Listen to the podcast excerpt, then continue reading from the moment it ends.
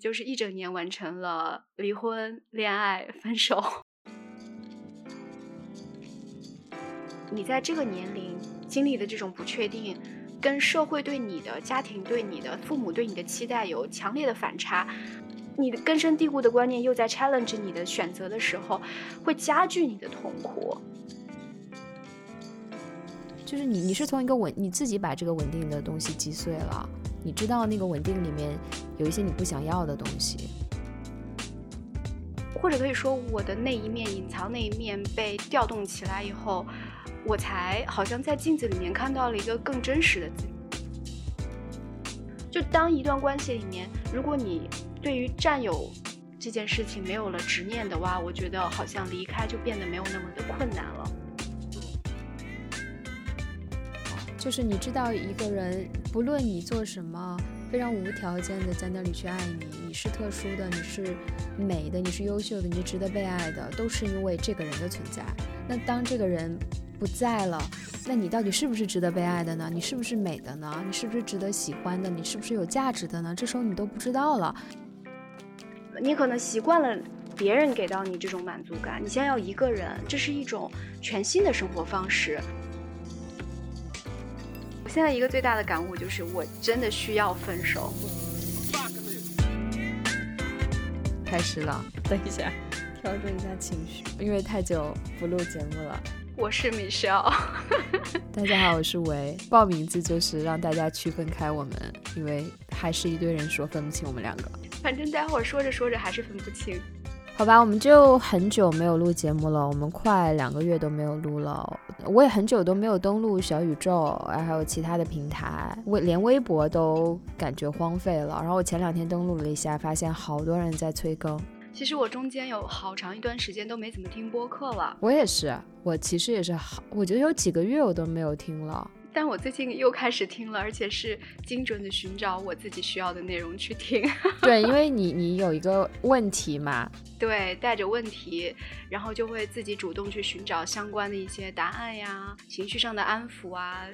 所以我们为什么这么久没有录播课呢？我觉得不只是懒，就是有很很多各种各样的因素吧。就我包括我们生活当中。我们两个都在忙于一些事情，或者是处于某一些状态，不太适合录播课。内容创作者有的时候你就是没有灵感，就说实话，我们没有内容可以录，对吧？没有好的内容，有的时候你确实需要你在生活里面去观察、去体验，然后这个时候你有一个 idea、一个想法，你才能创造出一些内容。就包括你等一下要跟大家分享的，那也是你去体验的。一部分嘛，你体验了这个事情之后，你有了一些感悟，你有了一些总结，这个时候你才能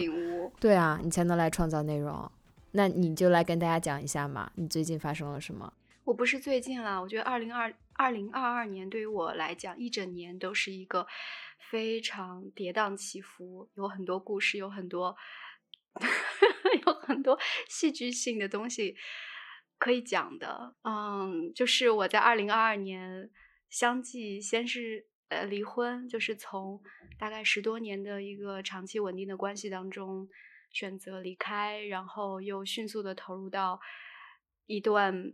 嗯非常让我上头的一个新的关系，一个新的恋爱关系，然后最近又从这个恋爱关系当中又分手，又又分开，所以就是一整年完成了离婚、恋爱、分手。就是在这个中间，情绪真的像过山车一样，感悟也有很多。目前来讲，现在一整年下来，所有的事情经历过后，我现在初步的梳理了自己的一些想法和感受吧，至少就是稍微有一些反思，因为这些事情太多了，就是在一个相对来讲比较短的时间内。发生了这么多事情，可能给到我反思的时间、思考时间也还没有太够，所以我觉得我的现在目前的想法可能还不太成熟，但是，呃，我觉得还是可以谈一谈的。今天，嗯嗯，我觉得还蛮有意思的。就我我知道你情绪跌宕起伏，然后发生了很多事情，但在这个过程中，就觉得你好像变化也很多。就我看到了。可能以前我没有看到的你的一面，就你的这些经历，我有时候就是你以前，比如我在跟你讲我，比如说我情感上的一些变化、一些经历，然后你会以一种态度回应我。但现在今年你经历完这些，你对我，就是我会觉得你更理解那些情绪了。以前你可能是。就是就是，我以前有时候会觉得你 很很冷漠，就是我会觉得你总是觉得我这个人很恋爱脑啊，很多愁善感，很敏感，很在乎很多事情。但是这 你这一年，我会觉得你你你跟我以前的那个状态很像，所以你好像就是能了解到这一部分了，就是跟你以前不太一样。你以前可能没有经历过这些，你可能很难体会体会到那些感受。你今年有了这些经验，虽然它给你带来很多痛苦，但是你好像整个人也更丰满了，就是跟以前不太一样了。我觉得更软下来了。对，就是没有以前那种把一些冷淡卸下来。对，我觉得你以前就会有点，我跟你讲一些我的很情绪化的东西，你有时候表现的是很理性、很冷淡的，有时候会甚至让我觉得，哎，他这么。平静的看这个事情，是不是我真的太情绪化了？我反应太过了。然后今天我看到你的状态，我发现 你你也这样，你并不是我以为的 风水轮流转。对，就是你并不是我以为的那个特别可以很平静的面对这一切的人。就是你你会展现出新的一面。你当时在在跟我分享你脆弱的一面的时候，我表现出很冷漠的。回应的态度，你是不是心里也想说有你好受的？以后你只是没经历。没有，我以我以前没有觉得这样，我以前就是会觉得你就是那样的人，你跟我不一样。然后，但现在我会发现我们有一样的一面，是吧？对啊，所以我觉得你今年变得更丰富了。对我，我甚至包括我自己以前也觉得我自己并没有这一面，就今年发现的这么多面的，就是很情感向的一些东西，很脆弱的一面吧，可能这么说。但今年我经历的这些事情，或者可以说我的那一面隐藏那一面被调动起来以后，我才好像在镜子里面看到了一个更真实的自己。就你记得以前我们最早的时候，我们两个就测过那个依恋类型吗？然后你当时测的好像是比较接近于焦虑型的依恋类型。我记得当时我没有测的时候，你给我的判断是你觉得我是一个回避型依恋，然后相对来讲就是对情感回应会比较冷漠，而且好像骨子里就对于感情、对于爱情这种事情就没有很大的那种热情和和信任，好像自己不太需要那种东西，非常的理智，觉得自己只需要在。工作当中啊，嗯，就是很很理智的那些关系里面处理好就就可以了。但是呢，我会发现我今年自己的依恋类型啊，还有情感需求，我会发现我是一个极具流动、极具变化的一个时期。就我不否认，我以前也确实是可能相对冷漠的，但那个冷漠。是有原因的，他不是说我出生我的出场设置就是那样，而是说我在那那样的一个场景之下，我在那样的关系里面，我的某种东西没有被激活，然后我进入了另外一个状态，我发现哦，我的隐藏的某一面被激活了，包括自己的依恋类型，包括自己的性格呀，以及自己需要什么，其实在不同时期面对不同的环境，以及面对你的关系里面当中的对方。就是会会发生很多变化的，就是就是我觉得人是不断流动的，随着生活流动，随着你的阅历流动的。对这个话题，我们在独处的那期聊过，就是说我们的自我其实是有非常非常多面的，它其实，在每一个不同的关系当中，你都会有一个自我，就是你你自己一个人的时候，可能那个自我什么非常是不清晰的，而你在不同的关系里。就会体现出不同的自我，比如你在之前那段关系当中，你会是一个这样的你，你换到了下一个关系当中，不同的状态、不同的对象，这个关系不同的这种 dynamics，其实就会让你发现，哎，你跟原来的那个另一段关系当中的你是完全不一样的你。那这些面其实都是你，就归根结底，你是一个复杂的，每个人都非常的复杂，有非常多面，然后包括你说的，其实是流动的。你二十岁的自我和三十岁的自我可能非常的不一样。三十岁的你可能是更复杂的，因为你的经历是更多的。那那你经历的这些，你觉得这是一个好的事情吗？就是这么，你发现了一个新的自我，你经历了这些，你觉得你是有收获吗？还是你宁愿不去经历这些？如果你有选择的话。我觉得这个问题真的很难回答。就是如果你问我这一切，如果还有一个 better version，嗯，我要不要去经历？什么叫 better version 呢？就是我觉得你很难判断 better version，只是说现在发生的这件事情，你你如果有选择的话，你想让它再发生吗？我想让它以我希望的那个方式去发生，或者是版本去发生。这也是为什么我说，如果假如有一个 better version，就是我心里。当然会有一个理想化的生活，我会我会自己构建一个理想化的生活，理想的爱情，理想的亲情和家庭。但我知道那个东西几乎就是就是镜中花水中月是不可能的。所以如果刨开刨开那个想象当中的 better version 的话，我觉得我我很难说我我宁愿它发生还是不发生。嗯。痛苦是真的很痛苦，我不想经历那个那个痛苦，但是我我学到的东西，我得到的感悟，我觉得是值得的。但你说我一定要通过这样这种痛苦和煎熬来去获得的话，我我现在想想还是有点后怕，你知道吗？就包括今天，我依然还没有完全的从那个里面就是恢复出来、走出来，因为。其实，其实最近我刚分手嘛，就是中间没有过多久，可能也就一两个礼拜，所以那个阵痛，那个痛，现在我还历历在目。甚至目前，我我我如果提到那些比较细节的东西，我可能还会觉得有点想哽咽。所以你现在问我，我可能觉得我比较怕，我我比较怕去再经历一次。但是如果看我。获得的那些感悟，至少目前来讲，我看到的一些东西，让我看穿的一些东西，让我知道的一些东西，我以前不知道的，我反而觉得确实是很很有用的。我有种通透的感觉了。前段时间两个人在想说下一次录什么，然后你提到年龄焦虑，其实这也让我想起来，就是说为什么我在这个年龄遇到这些事情。假如说我二十多岁经历这个事情，我的痛苦会跟现在的痛苦会是等量级的吗？我在想象，我觉得我现在目前的某一部分痛苦，是因为我觉得为什么我在这样的一个年龄经历的这些事情，然后会让我有一种焦虑的感觉。然后我本来在这个年龄希望某一段关系是往一个好的、稳定的、长久的方向去发展，我不需要再经历这种的跌宕起伏了。就是一般人认为三十多岁你就要进入稳定的家庭生活了，然后我反而在这个年龄经历这些，然后下一步在哪里？下下面的生活是什么样？充满了不确定性。你在这个年龄经历的这种不确定，跟社会对你的、家庭对你的、父母对你的期待有强烈的反差，你的根深蒂固的观念又在 challenge 你的选择的时候，会加剧你的痛苦。但是我觉得你现在之所以会走到现在这一步，就是因为年龄这个事情对你来说可能影响没有对于一般人那么大。哎，如果你真的那么焦虑，因为社会上的这些压力，觉得三十多岁一定要稳定一个稳定的家庭生活，你根本就不会做出离婚这一步啊，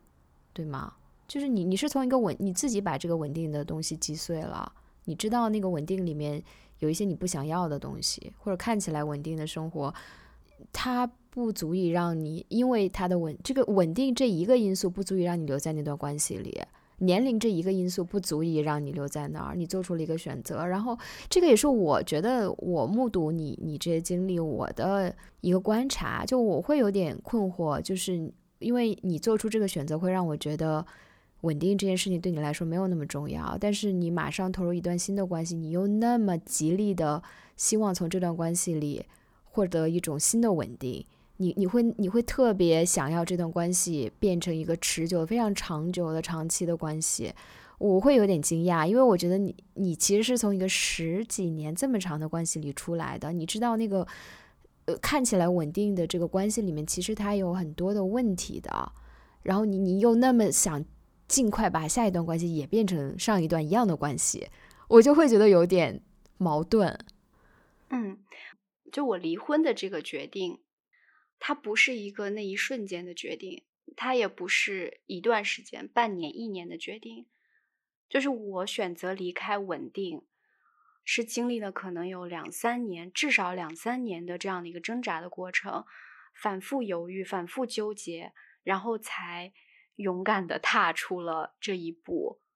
我为什么要花这么久的时间？而且我能在那段关系里面停留那么久，我一定是对稳定这个价值是非常看重的，或者说，我一方面看重这个价值，一方面是因为我从稳定当中获得了很多的安全感，我需要那一份安全感。在那段关系里面，我觉得稳定是我能坚持那么久的一个，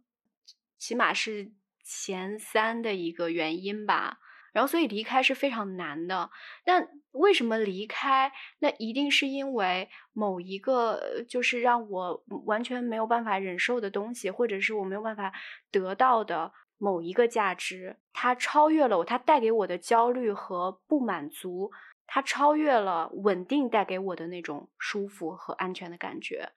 所以我离开那段关系，不意味着我从此放弃了稳定这个价值。我我出来的原因是因为我希望找到一种平衡，找到一种我追求的那个我我没有被满足的那个价值和稳定共存的一个更好的关系，更健康的、更平衡的关系。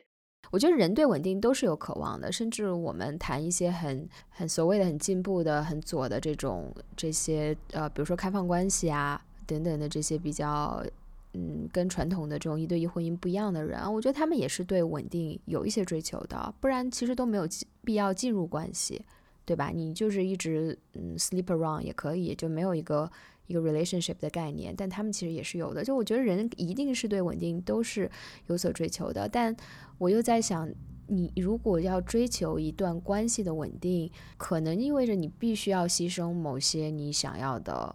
那种接近于完美的那些。东西就你一定要放弃，你可能想要 A B C D E，但是你为了保持某些稳定，你可能要放掉其中的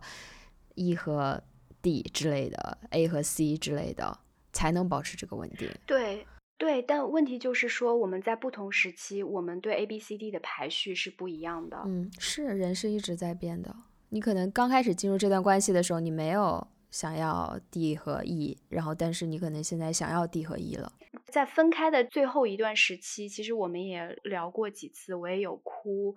我也有去怀念，也有去复盘。但是我的所有的表现，啊，包括各种眼泪啊、倾诉啊，我感觉更多的是一种缅怀和可惜。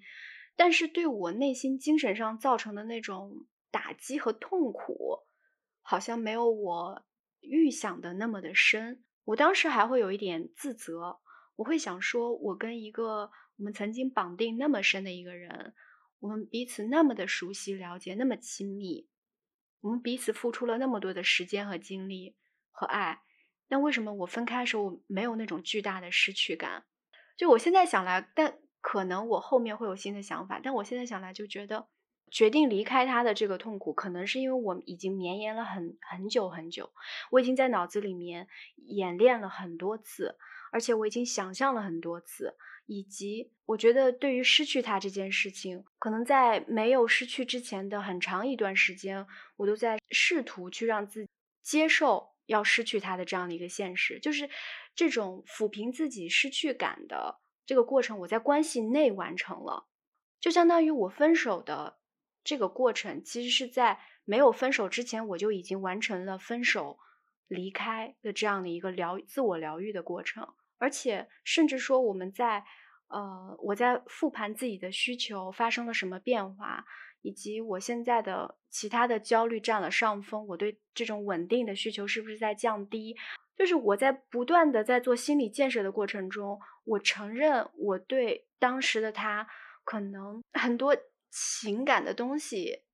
已经被磨的差不多了，就可能剩下的更多的是一种亲情。和一种尊重和希望他好的那种感觉了，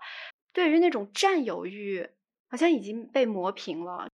就当一段关系里面，如果你对于占有这件事情没有了执念的话，我觉得好像离开就变得没有那么的困难了。真的吗？那开放关系的人呢？多变脸呢？我不知道，我不知道啊。这就跟你。一对一的，如果一对一的核心，你对这个人的爱可以持续是一种想要占有的感觉，那么，那那就意味着多边恋的爱跟一对一的爱是完全不一样的爱喽。因为我自己的切身的体会就是这样，就我离开那段关系，我真的没有那种痛不欲生的感觉，我只是觉得好可惜。就我能感受到他的痛苦，但我也相信他是一个自我疗愈能力非常强的人，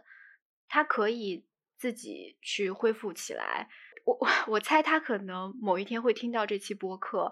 我希望不要因为就是我说了这个话，然后他会觉得我这个人怎么这样，但这就是我 目前的真实的。对自己复盘的想法，我觉得我是他的话，我听到你这么讲，我肯定很难过。那那如果说我其实是在很长一段时间内，比如说两年、我明白你说的，对你一直说的，一直在想象要离开他，但我一直都没有离开他。就是每一次想到我要离开他，我都不断在压制这个想法的话，那我相当于我的痛苦是被打碎、散播在了好好几年那种自我挣扎。对对，我明白。我觉得这里面有很多的因素，就呃，一个是这个决定是你做出的，想要离开这个关系。那对他来说，这是一个一个怎么讲啊？就是这对他来说是一个没有准备的事情，他可能没有意识到这个事情真的会发生，所以他的痛苦一定是比你大的。一般而言，被分手的人，那分手就是这种感受一定是更强烈的。然后另外就是。我的观察，我觉得你可以说，你离开这段十几年的关系，你所承受的这种痛苦，并没有你想象的或者我想象的那么大。但我觉得，你结束这段关系，对你整个人的人生、你的状态、你的选择，它的影响都是巨大的。就是你离开这个人，对于这个人的执念，可能。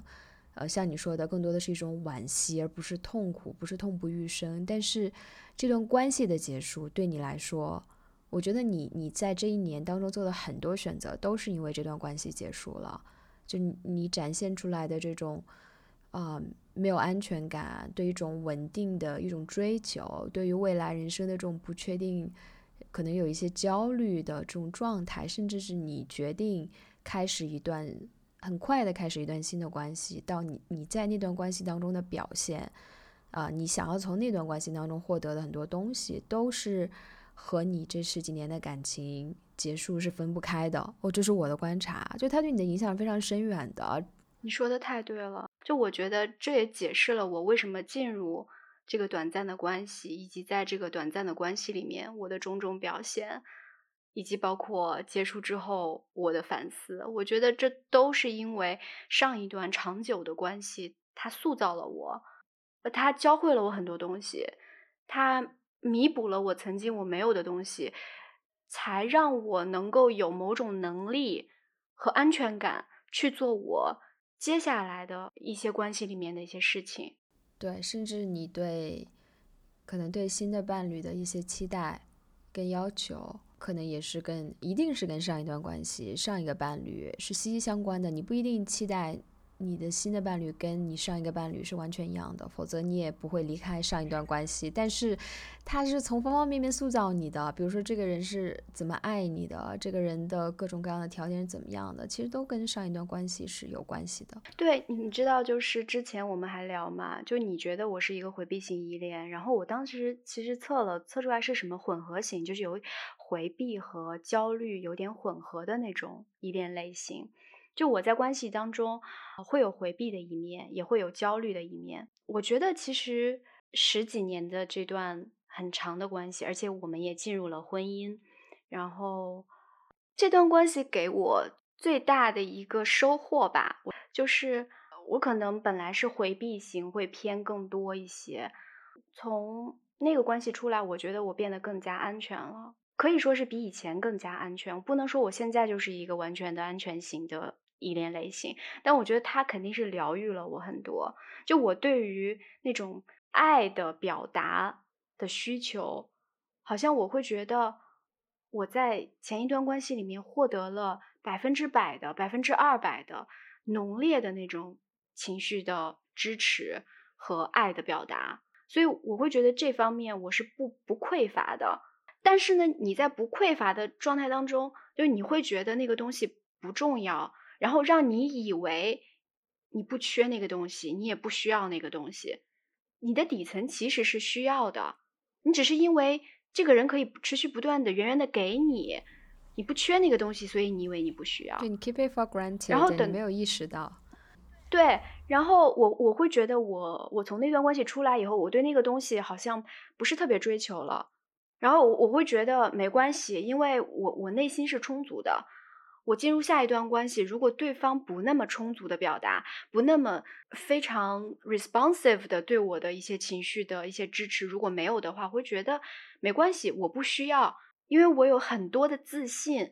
我我内心那那部分是被填满的，我被曾经的那个人是修复过的。一开始你会觉得 OK，我发现了这个人身上的一些，你会觉得很不习惯，你会觉得哎，这跟我之前交往的。那个在很长一段时间关系里面，我觉得应该有的东西他没有，但是你瞬间你会觉得我不需要，没关系，因为我我我我心里那部分是被填满的嘛。同时，对于我的这个 case 来讲，我会觉得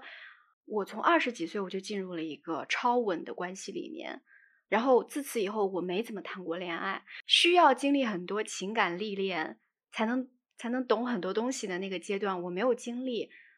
然后我我我带着那种我自己也不太懂，大家现在都是怎么谈恋爱的那种心态进入一段新的关系，我会觉得哦，可能现在大家就是这么谈恋爱的，或者说哦，这世界上有人是这样的，我应该开放，我应该包容，然后我应该是一个更成熟的恋人。我三十多岁了，我我我经历了很多人生中的其他的事情，我我也读了很多关于亲密关系的东西。嗯，我应该有更大的包容心去接受每个人表达方式的不同，所以我会用很多一些理论的一些其他生活的经验，包括跟别人去聊，跟你去聊，包括带着上一段关系留给我的很治愈的东西，去弥补目前这段关系里面的一些不足，去忽视自己某种底层的需求，我变成了一个。特别愿意去妥协，特别愿意去改变自己的一个人，当时我会觉得哇，我竟然在关系里面变成了一个这样更好的自己。我把自己的这种妥协、让步、忽视，我把它美化成了我是一个更好的恋人了。但其实很大一部分原因是因为我在忽视自己的需求，我为了去维持这段关系。我我去我去我去忽视自己，对我觉得你是在新的这段关系里是感到没有安全感的，就可能对方你说的这种不 responsive，可能或者是不 commit，不去承诺，不给你一个承诺，你是很就是你焦虑的这一面是出来的，你很不安全，这个关系不够稳定，所以你就想不断的去改变你自己，去迎合他的。喜好他想要的东西，然后你期待自己的这种迎合，可能会让他更想要去给你一个承诺，更喜欢你，更爱你，你们两个关系可以往下走，这是一种对吧？这个这个这是一种无可奈何、缺乏安全感之下的一种妥协。是的，但如果说我没有前一段关系给我的。一种信心、自信和原来的那种安全感，我是没有办法去做这些妥协和让步的。我觉得不一定哎，我的经验来讲，我觉得如果就是你所谓的这种所谓被前一段关系治愈了，你可能。那段关系治愈了你，但是你现在出来面对一个新的伴侣，就是那种不安全感，他没有给到你前一段关系给的你这些，所以你才会做这些妥协。这些妥协并不是因为你在之前被填满了，是因为你在新的关系感到不安全。你如果一开始。就是一个不安全的，你没有什么前一段十几年的感情给你的安全感，你跳到了一个你非常想要死命抓住的关系里面，你你是很焦虑的，你同样会做出很多妥协去改变自己，去取悦对方。我不觉得这个跟你前一段关系有什么就是直接的联系啊，就是在这一点上，前一段关系给你的这种安全感，让你其实是让你知道什么样的。爱是你感到被爱的，就是你被爱过，你知道你想要的爱是什么样的。你就算在这个新的关系里，你不断的挣扎，然后去妥协，去想要对方的爱，去想要抓住什么东西，对方其实不给你。这个时候你是知道你要离开的，因为这不是你体验过的爱，你知道这个爱是不对劲儿的，这个人给不了的，所以你是更有底气离开的。相反，如果你是一直从来没有被爱过的，你可能反而会在那个关系里，这个所谓的不健康的关系里，你得不到什么的关系里挣扎更久，因为你没有见过爱是什么样，没有被爱过。我我觉得是这样的。我记得有一个挺有名的一个辩手，哎，是黄执中吗？我忘记了。他在有一个综艺里面讲过一句话，就说一个人只能用他被爱的方式去爱别人。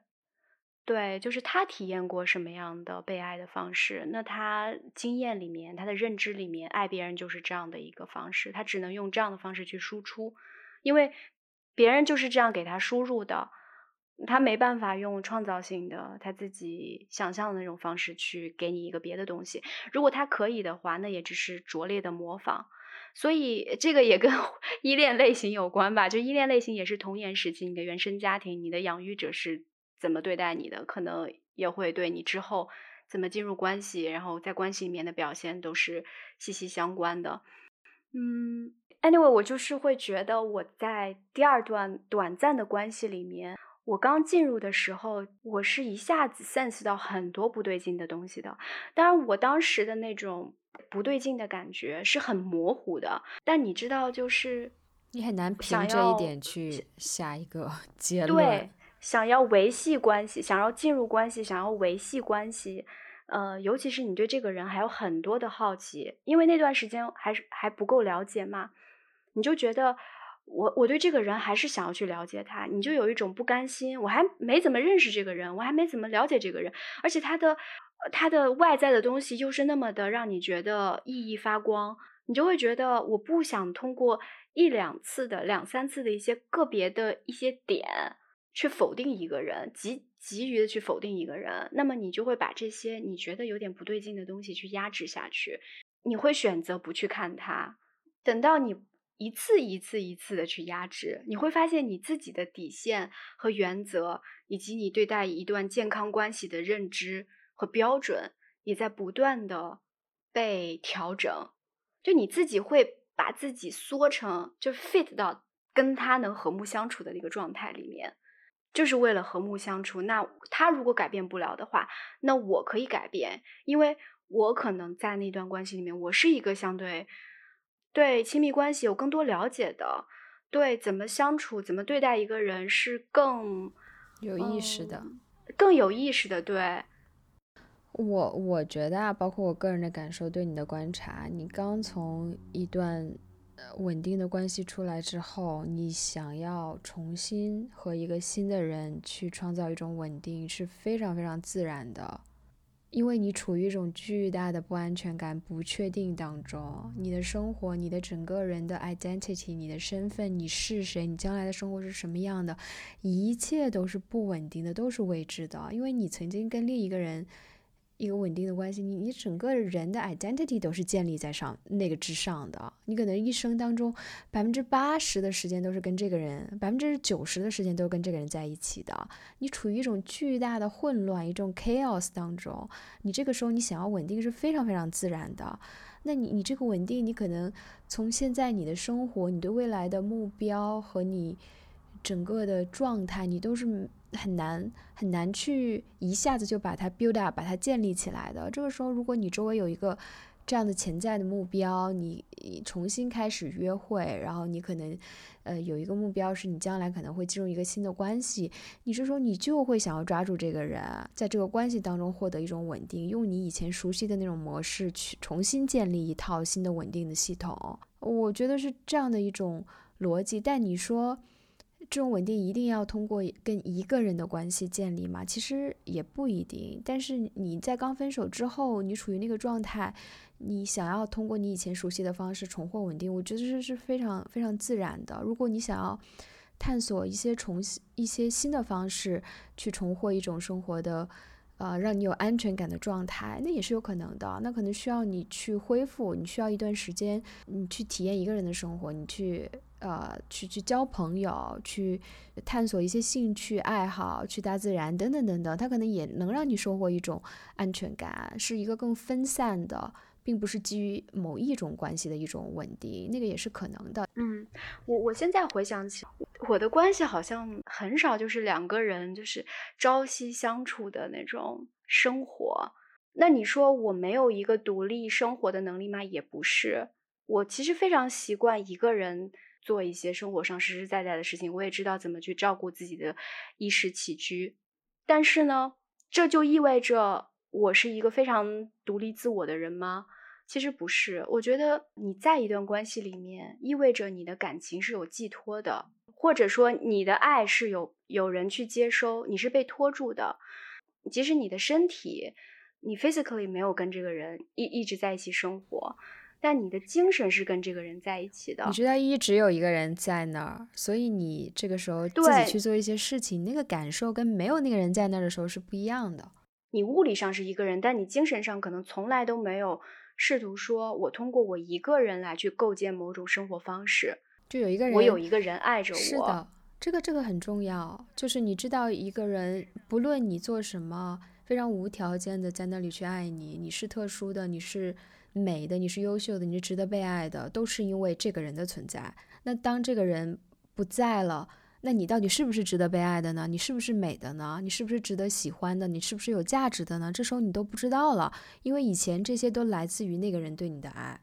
对，而且就说，我觉得爱情包括别人对你的认可，对方给到你的那种。就是对你的夸赞啊，对你表达的爱呀，然后那种愉悦感、满足感和自己价值的那种提升的程度是巨大的。它让你就是就跟你说的一样，就是跟你像吸毒一样，你是很难戒掉的。而且从他人那里获得的那种认可和价值感，其实是比较直接的。你只要去索取，如果别人愿意给你，那么他给到你的是非常显化的。他就告诉你说：“我爱你，你很美，你很优秀，我离不开你，我想你。”你立刻就能看到，你立刻就能听到。你通过他的拥抱，通过他的肢体的亲密，你是能切切实实感受到的。所以，这种被撑住的感觉是非常直接去获取的。但是，自我自己一个人建立的那种满足感和愉悦感，其实是更为分散和间接的，而且它。需要建立的那个时间和方式，也是可能更加的不那么的直接，不那么的不那么容易获取。容易的有一套方法，那么多的方法论，就是说，哎，你你那你那你在恋爱里面获得快乐，你就去谈恋爱啊，你就去 date，你进入一段关系，进入进入婚姻。但是你现在跟我讲说，你要习惯一个人生活，你要一个人生活也过得很开心、很丰富、很快乐。OK，我知道这个道理，那我怎么做呢？这个方法其实是需要你自己去探索的，而且这个过程会比较漫长。你可能习惯了别人给到你这种满足感，你现在要一个人，这是一种全新的生活方式。而且有的时候你一个人就是会感到孤独、乏味、无聊。那你怎么去利用这些时间，从无聊和孤独当中去获得一些一丝丝的那种安定的？那种满足感，然后你再把这些东西去串起来，去一点一点的累积，然后最后其实那种满足感可能永远永远也达不到那种恋爱当中那种多巴胺产生然后疯狂的感觉，但是呢，它可能是持续的，或者说你已经习惯了这种这种 level，就是这种兴奋的 level，你觉得这样的 level 这样的水平可以维持你健康的心理状态，那你的生活就是自给自足，就是平稳，呃，祥和的。对吧？我觉得，如果你不在一段稳定的亲密关系当中，你想要获得所谓的自我价值认可，或者你说的满足感，它不代表说这些东西都是要你一个人获得，它一定也是从关系当中获得的，只是这些关系不再只是跟唯一的这世界上唯一一个人绑定了，你可以从。很 casual 的、很随意的约会对象当中获得，你可以和从周围的朋友当中获得，你可以从一个一个很多人参与的某一个社群当中，一些非常看看似非常浅的，大家一起去做一些活动的这个过程当中获得你的这种满足感跟自我的这种认同和这种快乐的来源，一种陪伴感，是从各种各样非常丰富的关系当中获得的。这是我的一种感悟啊，因为我觉得可能我以前也会觉得这种自我认同甚至爱这些东西一定要从一个伴侣那边获得。我甚至在上一段关系结束之后的非常长的一段时间，我就不断的，你也知道，我不断的去约会。我每个约会对象，我都会希望他能成为这个所谓的稳定的伴侣，他给我这些所谓的爱和和称赞、赞美和价值的认可。但可能一段时间之后，我慢慢自己生活当中也多了很多其他的关系。然后我这个时候会意识到，当我以前在一个稳定的关系当中的时候，可能因为你知道，不管怎么样，你回到家里总有一个人给你这些爱、认可，这一切你都知道去哪里找。你在这种状态的时候，你反而其实忽视了生活当中其他的很多你可以获得这种爱与认可的来源。你你你可能没有那么用心的去对待你的朋友，你没有那么多的动力去参加一些社群、一些活动。你你因为因为因为你可能呃选择了一个更容易的方式，就回到家里跟你的恋人从那里获取，你反而可能没有花太多的精力和也没有太多的动力去从其他的关系当中获得。但如果你真的，一个人的状态下，然后你没有那个你啊衣来伸手、饭来张口的这个这个人的存在的时候，你反而你其实你的感官和你的眼睛会看到更多的值得你投入的一些关系，然后你的这种来源是变得会更丰富的，而且你不太会害怕其中的哪一个来源忽然丧失了，因为你可能真的有很多方式。获得各种各样的一些一些爱与你对你自己的这种认可，你是被环绕着的，你就四周都是各种各样的这种来源。我现在一个最大的感悟就是，我真的需要分手，我需要几次分手来告诉我很多东西，让我学到很多东西，就包括这次分手以及这次的离婚，会让我觉得，哦，原来有这么多的功课我在之前是落掉的。然后现在呢，上天给给我在这个时间点安排让我补课，那我就不能逃课，我要去接受，我要去体会它。我觉得我就是从酝酿分手到这段时间，我开始大量的去学习，就是每个人他对于亲密关系真的会有很多的不同的角度去看。就我以前会觉得爱情、亲密关系。可能只是从我的角度去认知它，我觉得爱情就是美好的，然后爱情应该给到你什么样的那种体会，然后爱情就是相对重要的，然后如果你不是这么认为的，那可能你就是有有问题，你这个人可能就有问题。但是呢，我现在就是虽然我分手是很痛苦的，我在分手的呃刚开始的那段时间，我也会对他这个人有很多的负面的评价，我甚至会。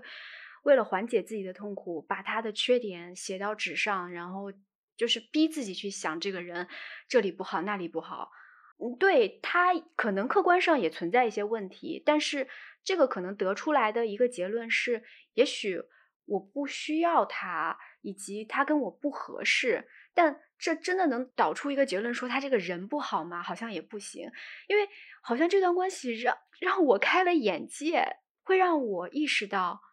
每个人都会对关系和和爱情，就是基于他成长经历呀、受教育的环境呀各种原因，他会有真的完全会颠覆我认知的一些看法，包括他对爱情的需求和对爱情的那种体会感受，可能都跟我们自己理解的是很有很大差别的。举个例子，就比如说，可能我说我说哎，我爱你，我想你。我自然而然会认为对方会感觉到很甜蜜、很享受，会想要更多这样的表达。但有没有想过，其实有没有人他收到这样的信号，他会觉得很不舒服？即使他可能底层他是欣赏你，他是喜欢你的，但他可能就是不习惯听到这样的表达，他也不喜欢去对这样的表达予以回应，他会觉得很难受，想要去退缩。其实我们真的不能用自己认为的惯常的那种想法去揣度别人。那就如果说他这样感受，那也不是说他有病，对吧？我们大部分人可能都会最终选择进入那种稳定的，嗯，一对一的那种关系，结婚生子，享受那种超稳的家庭生活。然后这在外人看来也是非常幸福的一种状态吧。但我感觉也也会依然会有很多人就会选择进入那种。就是我短暂的蜻蜻蜓点水的跟一个人交往了几个月，然后又退出，然后我又很容易的再去跟别人进入一段非常浅显的关系。反正我就是，总之我就没有办法去深入。那你说这是渣吗？这是这是呃烂就是滥情吗？可能他对于爱情关系的体会，他只能在那个那个步骤那那一步到那儿，他就没有办法再往前走了。他让我觉得很惊讶，为什么他会这样对待我？我现在现在想来，可能都 make sense，在他的世界里面，在他的认知里面都是 make sense 的，都是有道理的，都是自然而然的。只是我觉得不舒服。那如果我觉得不舒服，我确实是有权利去退出的。而且这也不意味着我不好，这也不意味着我不值得他爱，对吧？对，人都非常的。不一样，这也是亲密关系又吸引人又特别难的一个原因嘛。你面对一个可能你刚刚讲的可能涉及爱的语言，他可能不觉得这种爱的表达是他呃舒服的表达爱的语言，他可能觉得行动才是，或者是肢体上的接触。才是他表达爱的语言。你可能觉得用言语这个很自然的是爱的表达，就你表达爱的方式可能跟他对不上，他根本就接收不到。他对你表达爱的方式你也感受不到，这就是不匹配嘛。人和人之间太不一样了，所以你可能既有一种新鲜感，你从一个跟你完全不一样的人，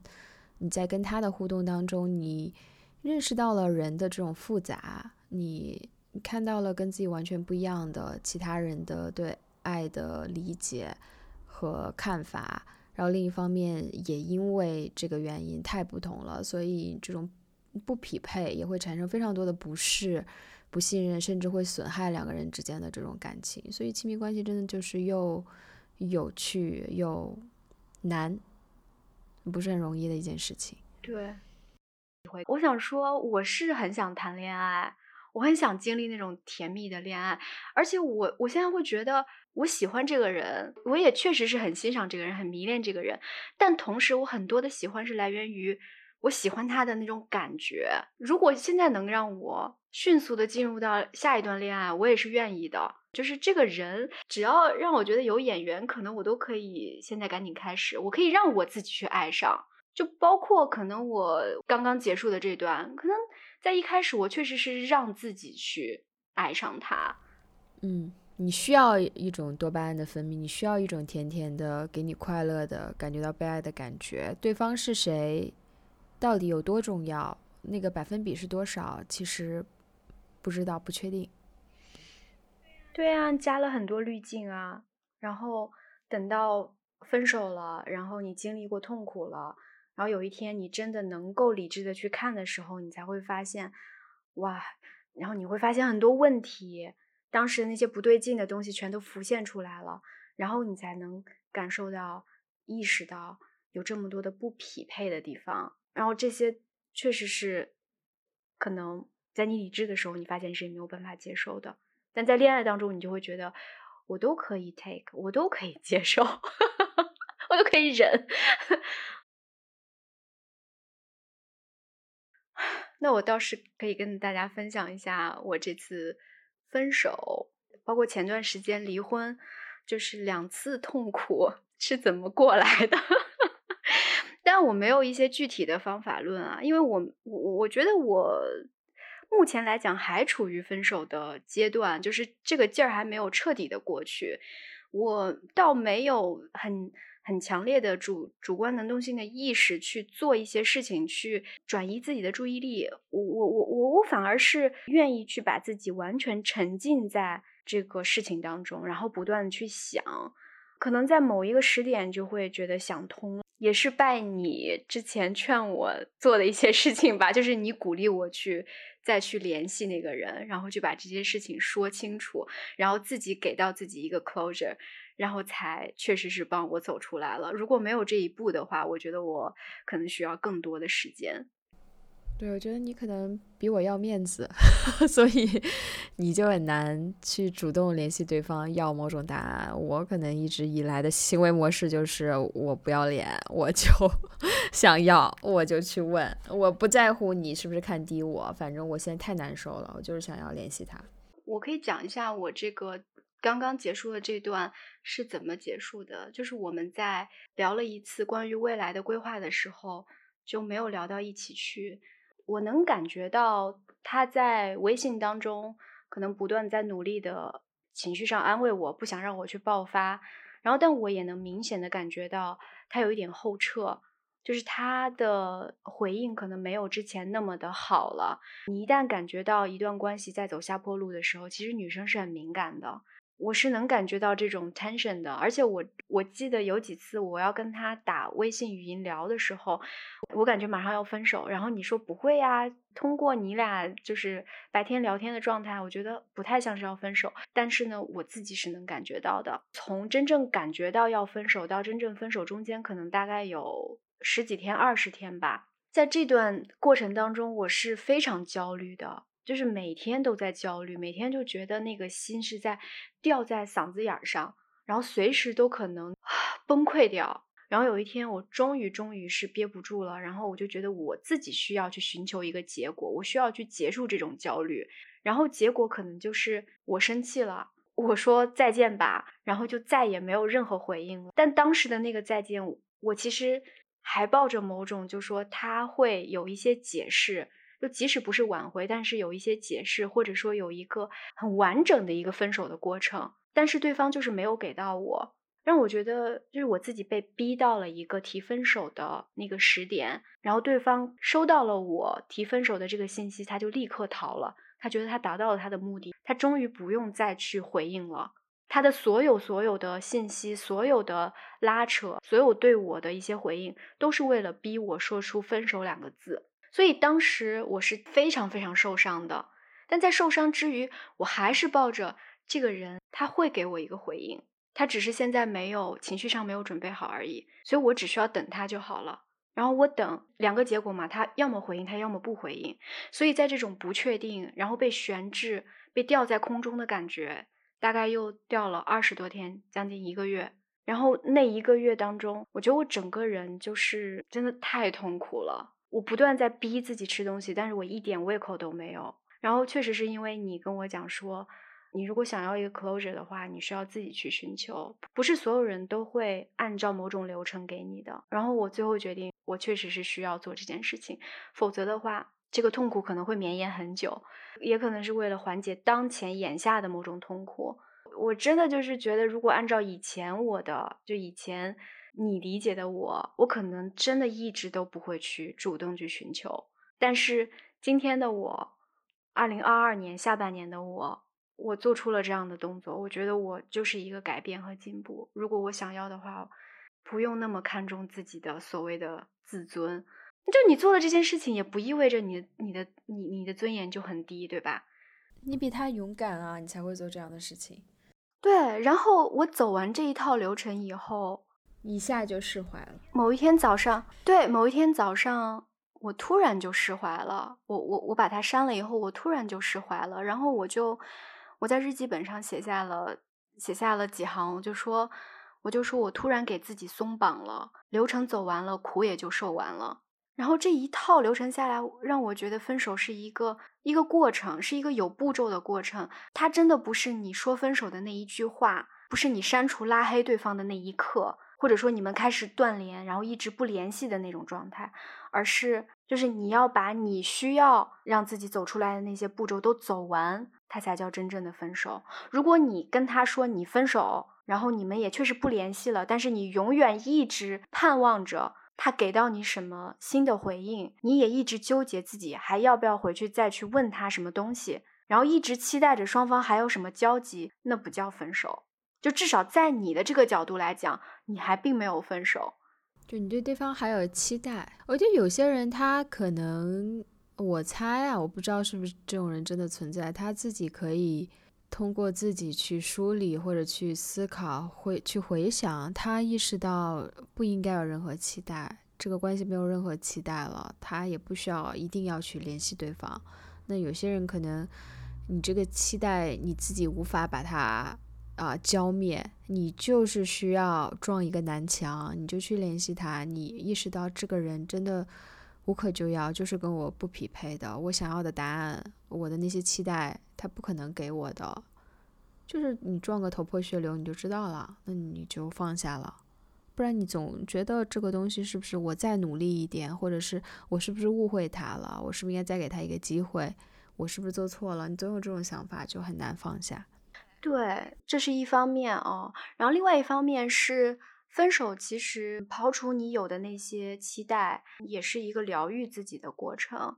那这个疗愈自己的过程，现在是你身上有伤。如果有一个止痛药，有一个可以愈合伤口的药，它可能看起来会让你觉得你主动找他了，你找他要一个说法，这看起来好像是你放下了自己的自尊去做这件事情。但它是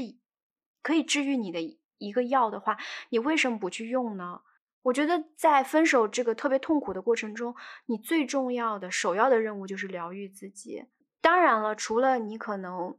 嗯，不能去做一些也会伤害到对方的事情。我觉得只要双方都还是比较